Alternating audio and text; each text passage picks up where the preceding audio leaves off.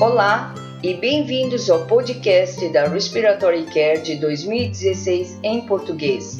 Com Jim Hess, editor da revista, apresentaremos o artigo escolhido por ele que relata o uso de inalador dosimetrado durante a ventilação mecânica.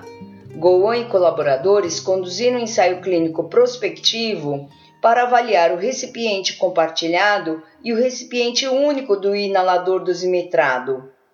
Eles relataram que o recipiente compartilhado foi associado a uma redução significativa de custos.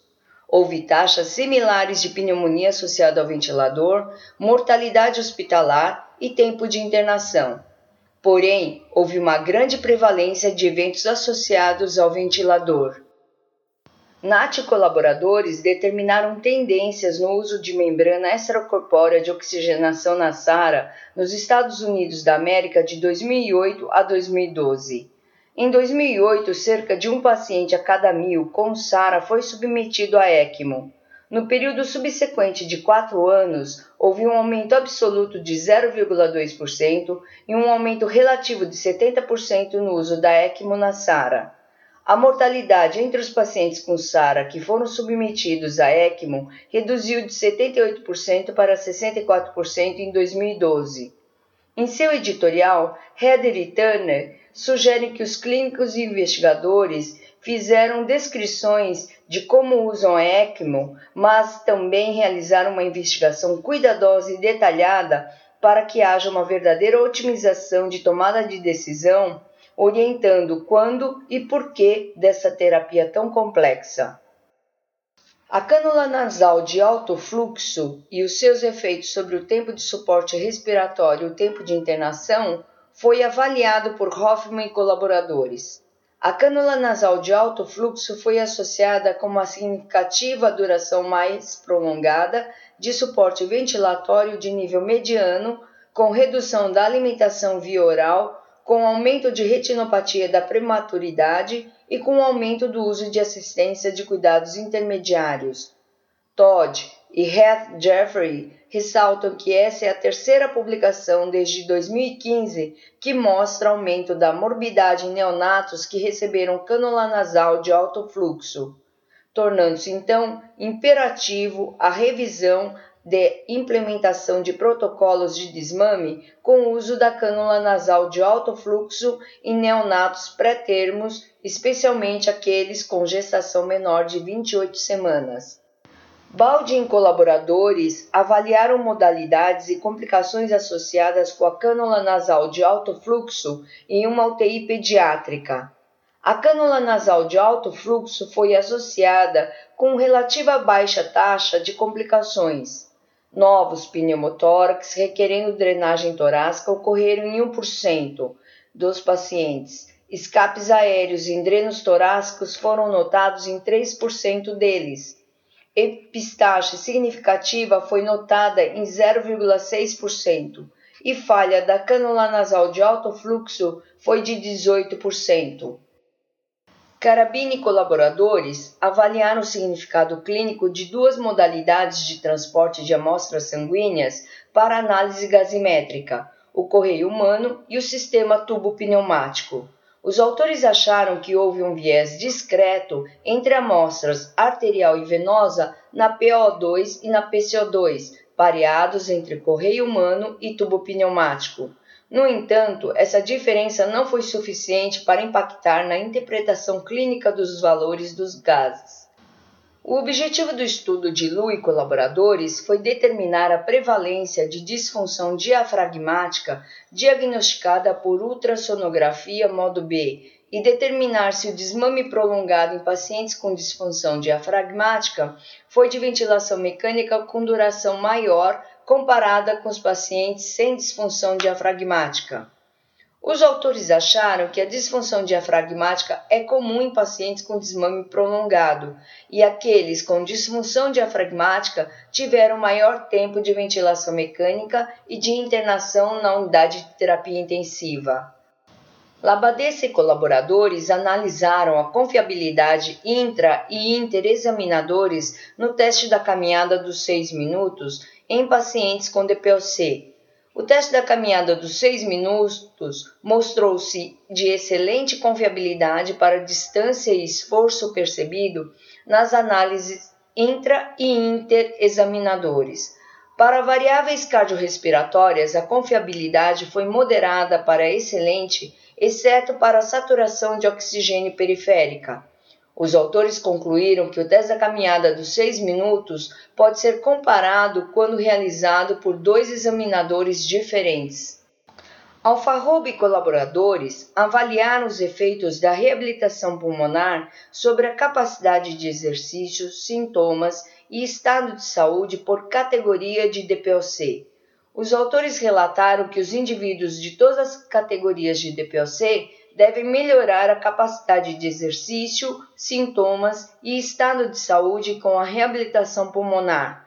Dessa forma, a categoria isolada de DPOC não é suficiente para discriminar qual paciente se beneficiará com a reabilitação pulmonar. Bedar e Maquin avaliar o uso da ventilação com bocal durante o dia em indivíduos com esclerose lateral amiotrófica. Os autores acharam que a ventilação combucal fornece ventilação efetiva e sobrevida prolongada para os indivíduos com esclerose lateral amiotrófica, requerentes de suporte ventilatório contínuo em tempo integral e com função bulbar adequada. As recomendações de cuidados respiratórios na distrofia muscular de Duchenne incluem avaliações respiratórias programadas e uso de equipamentos respiratórios. Andrews e colaboradores avaliaram os cuidados respiratórios recebidos por indivíduos com distrofia muscular de Duchenne de 2000 a 2011. A frequência de avaliações respiratórias e o uso de equipamentos respiratórios entre homens com distrofia muscular de Duchenne foi abaixo do recomendado. Os autores advertem sobre a necessidade de colaboração entre fisioterapeutas, terapeutas respiratórios e pneumologistas com clínicos que assistem indivíduos com distrofia muscular de Duchenne para assegurar o acesso de amplo e total espectro de intervenções intra-hospitalar, ambulatorial e domiciliar. Rose e colaboradores conduziram um estudo nacional canadense que avaliou o uso de técnicas de melhorar a tosse em pacientes criticamente enfermos. Os autores acharam uma adoção moderada dessas técnicas de aumento da tosse, particularmente no gerenciamento de secreções respiratórias. Os autores sugerem que a falta de conhecimento e expertise são barreiras potencialmente modificáveis juntamente com intervenções educacionais. O estudo de Linsky e colaboradores objetivou avaliar a utilidade da análise de escarro induzido de células e de materiais solúveis no escarro de pacientes com esclerose sistêmica comparada com controles saudáveis. Eles encontraram que o escarro induzido apresentou mudanças dos padrões celulares e correlação com inúmeros parâmetros clínicos e de função pulmonar relevantes em indivíduos com esclerose sistêmica. Berry e colaboradores avaliaram a concordância interexaminadores clínicos na ausculta, palpação do frêmito e análise de padrões de curva serrilhada em pacientes ventilados mecanicamente. Para todas as avaliações, a concordância mostrou variabilidade nas regiões pulmonares, mas mantiveram concordância razoável em sujeitos ventilados mecanicamente. Essas avaliações podem não necessariamente serem observadas isoladas, mas devem ser interpretadas dentro de um contexto de avaliação clínica. Forte e colaboradores avaliaram a função pulmonar, a força dos músculos respiratórios e a mobilidade tóraco-abdominal em mulheres com fibromialgia. Os indivíduos com fibromialgia têm menor resistência da musculatura respiratória, menor força muscular inspiratória e menor mobilidade torácica do que indivíduos saudáveis. Além disso, a força muscular inspiratória foi associada com o número de tender points ativos, fadiga e mobilidade axilar. Nesse mês de outubro de 2016 da Respiratory Care, publicamos uma revisão de Paternô e colaboradores sobre ventilação protetora ao ventrículo direito na SARA. Publicamos também dois artigos do simpósio New Horizons, sendo um de Siobel sobre monitorização de dióxido de carbono exalado e o outro de Walsh e Smallwood sobre a tomografia por bioimpedância elétrica durante a ventilação mecânica.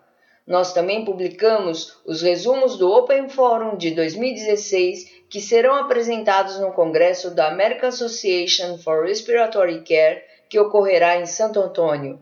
Esperamos encontrar muitos de vocês lá. Até breve. Para receber o conteúdo deste podcast e de podcasts anteriores da revista, por favor visite nosso website em www.rcjournal.com. Você também poderá se inscrever no nosso website para receber os podcasts de futuros volumes da Respiratory Care.